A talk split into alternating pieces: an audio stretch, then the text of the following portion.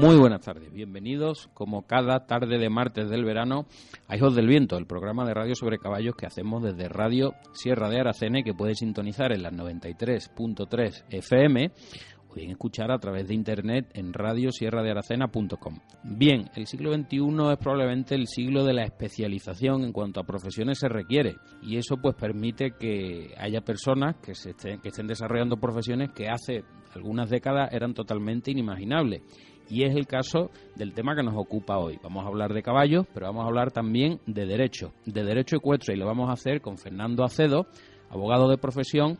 pero que debido a su experiencia como jinete ha labrado una carrera en la que une tanto su afición por los caballos como su profesión, en este caso, con el derecho. Así que vamos a entrevistarle para que nos cuente un poco más sobre esta trayectoria y esta experiencia tan interesante.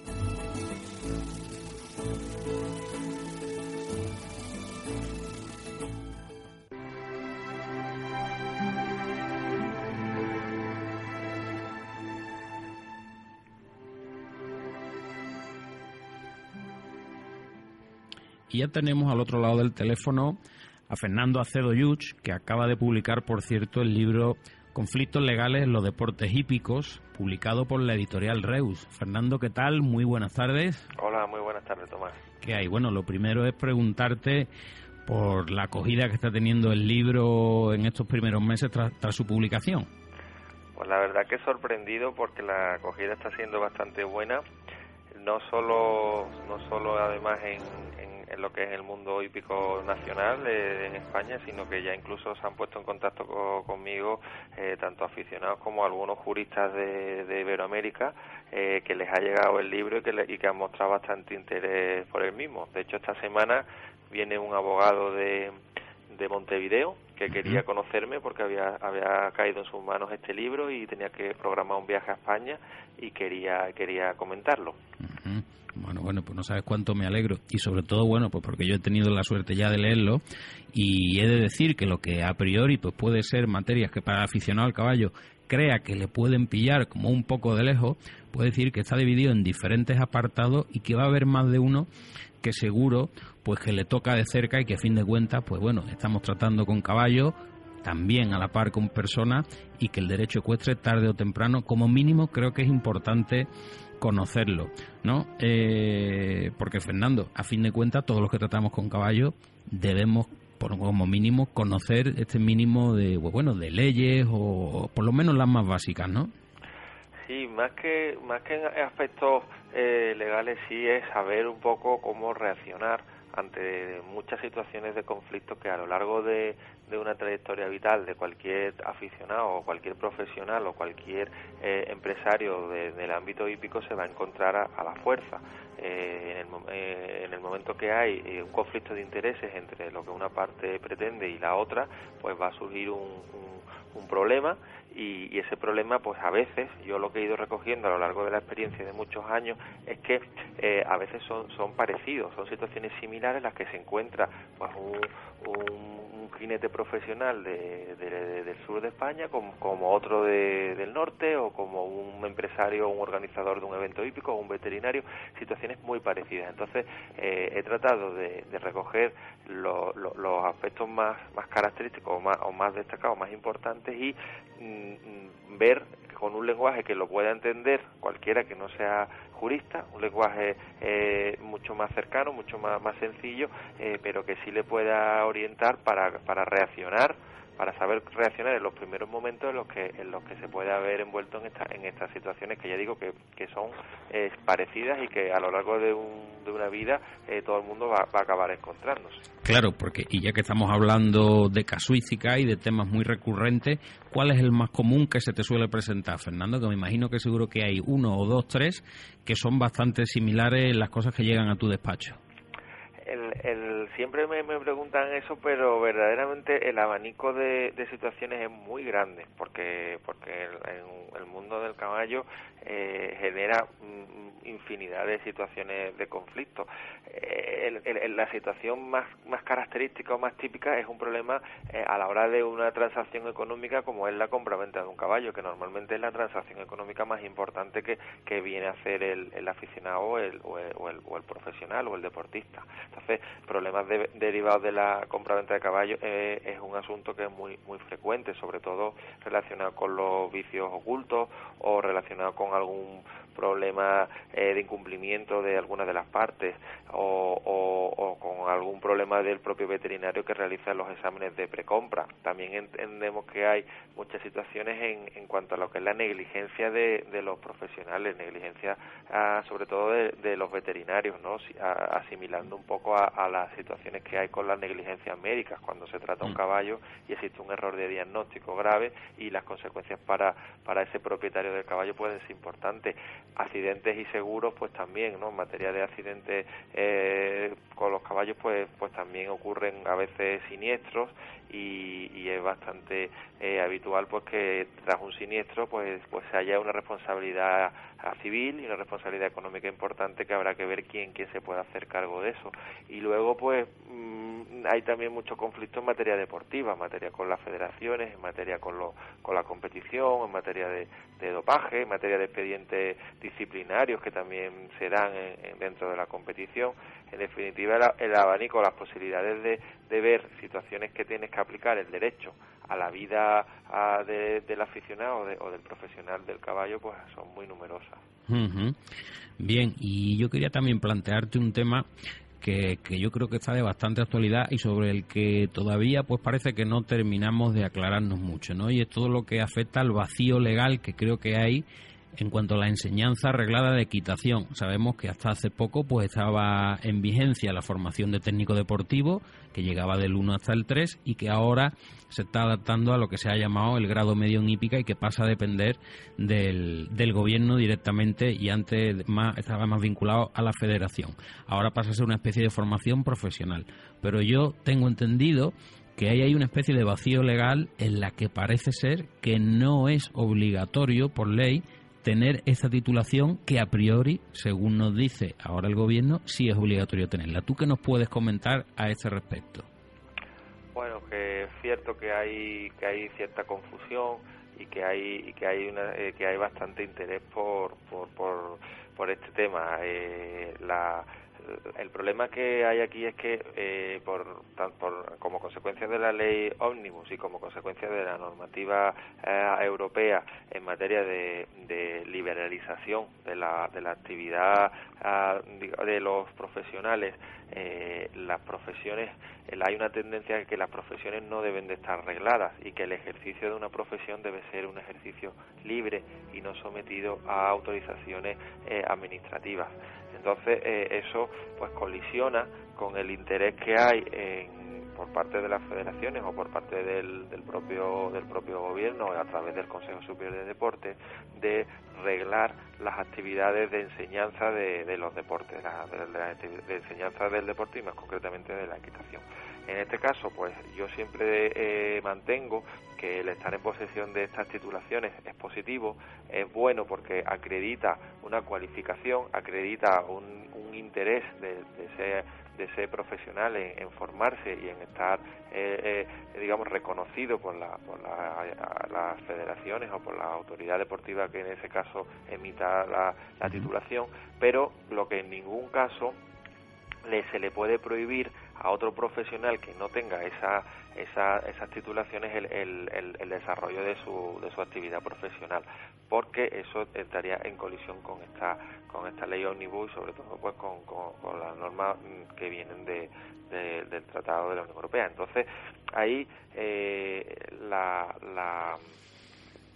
la actividad pues es una actividad que, que, no es una actividad que tenga que estar arreglada, no hay que estar eh, eh, sometido a ningún a ningún requisito de, titulación, aunque siempre es conveniente porque luego en el momento en que pueda existir algún tipo de, siniestro o algún tipo de, problema a la, hora de desarrollar esa enseñanza, pues ese, profesional eh, siempre va a poder acreditar que, que tomó muchas más medidas de precaución y que tenía más cualificación que el que no que el que no tiene ninguna ninguna titulación. Y por otro lado también es lícito y también es legal que una, un centro hípico que un club hípico eh, para exija para poder dar clases en sus instalaciones a una persona que tenga una, una titulación emitida por bien por una federación o emitida por la, la comunidad autónoma con competencias en materia deportiva o bien por el Estado, pero que es perfectamente lícito que se exija ese plus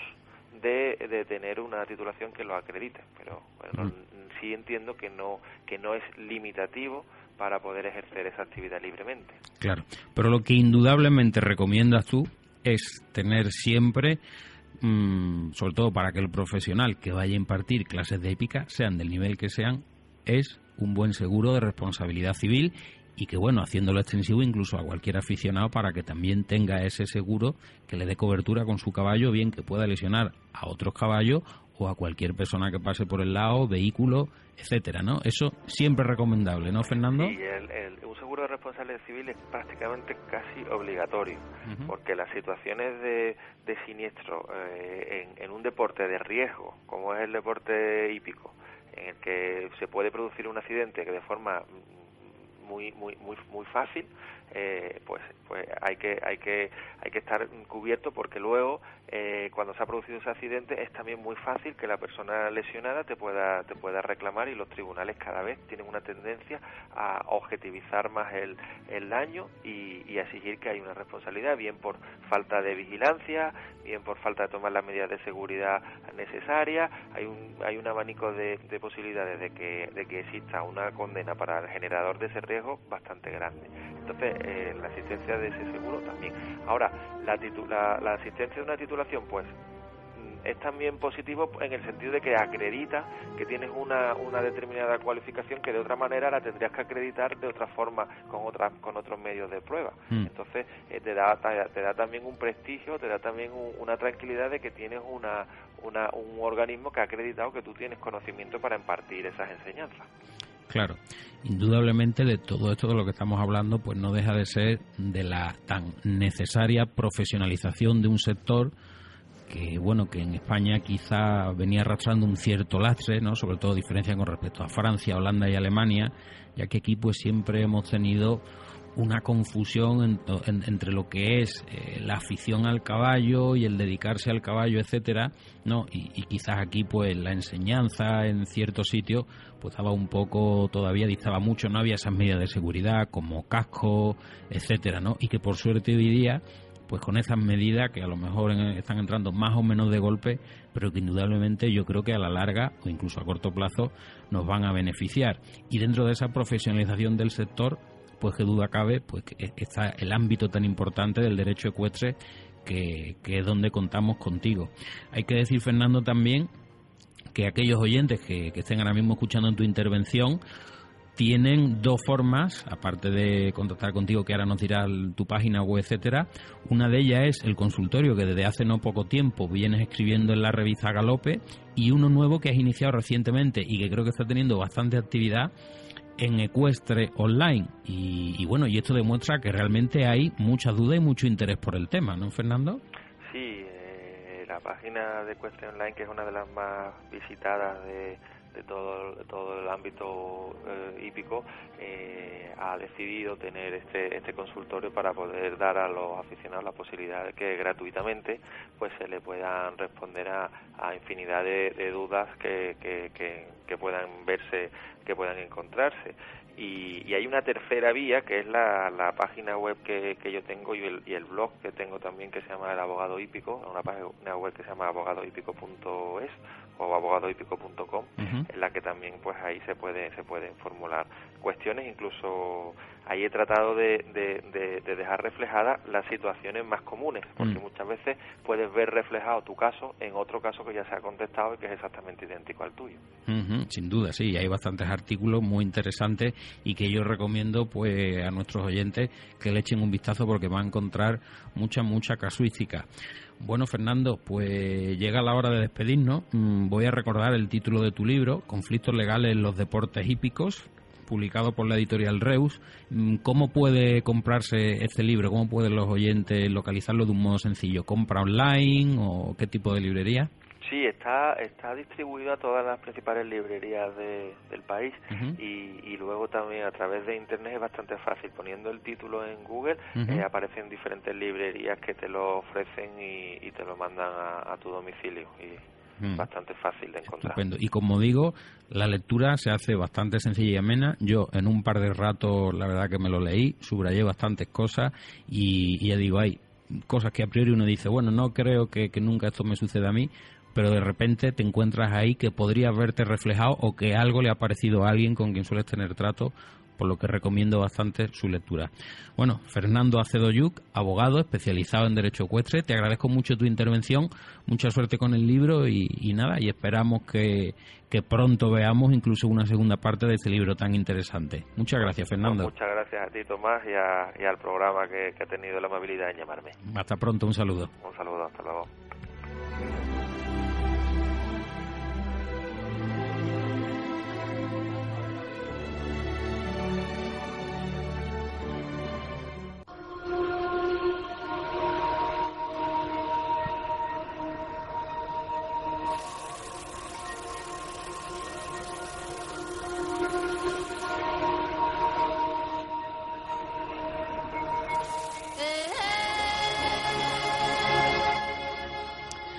Saben aquellos oyentes que nos siguen desde hace más tiempo que, que, me gusta introducir de vez en cuando algunos cuentos y anécdotas que voy hallando en mis investigaciones sobre la historia del caballo, especialmente del caballo árabe. Y es cierto que la tradición beduina, aun sin contar con métodos científicos, pues porque vivían en el desierto y con escasos medios, pero sabían bastantes cosas que sin duda pues hoy la ciencia ha confirmado. Y una de ellas es que para los árabes pues la consanguinidad era totalmente nefasta. ¿Y cómo la evitaban? Bueno, pues los beduinos crecían de escuela, evidentemente, con pupitre, etcétera, como tenemos en Occidente, y ellos pues enseñaban en la jaima, alrededor de la hoguera, etcétera, donde siempre los mayores pues contaban este tipo de anécdotas e historias a los pequeños que para ellos prácticamente era ley. Y contaban para que esos jóvenes que algún día criarían caballos y yeguas para que nunca echasen caballos de la misma sangre, que sucedió que una vez que un extraordinario caballo que tenían como semental se lo quisieron echar a una yegua que también era extraordinaria, pero que era su propia madre. El caballo siempre que llegaba para tomar la yegua rechazaba al darse cuenta que era su madre una y otra vez el querer cubrirla. Aquellos beduinos que intentaban que se produjera aquel cruce pues hicieron todo tipo de treta, le pusieron incluso pañuelos en los ojos, hacían todo lo posible, pero siempre el caballo se daba cuenta a la hora de la verdad de que aquella yegua era su madre y que no debía concebirla. Ya en un intento desesperado pues, la cubrieron con manta, a él le pusieron todo tipo de pañuelos, le taparon las orejas, la nariz, todo para que no pudiese detectar que en efecto se trataba de la yegua que le había traído al mundo. Y finalmente, en efecto, consiguieron su propósito. El caballo cubrió a la yegua, pero cuando bajó se dio cuenta que en efecto era su madre y entró en un ataque de ira. El caballo se volvió, salió corriendo, buscó un precipicio y se arrojó por él, acabando con su propia vida. Esta leyenda, que por supuesto pues nunca podrá ser confirmada, transmitía de padres, abuelos a hijos y los árabes la tenían como cierta y eso hacía que para ellos pues la consanguinidad fuese un mal a evitar y indudablemente pues ha contribuido a que la cabaña árabe pues haya sido la mejor del mundo en cuanto a raza equina se refiere. Esto ha sido todo por hoy. Mm, esperamos que les haya parecido interesante el programa y les emplazamos a que nos vuelvan a escuchar la semana que viene aquí en Radio Sierra de Aracena 93.3 FM y también Radio Sierra de Aracena.com. Muchas gracias por su atención, un saludo y hasta la próxima semana.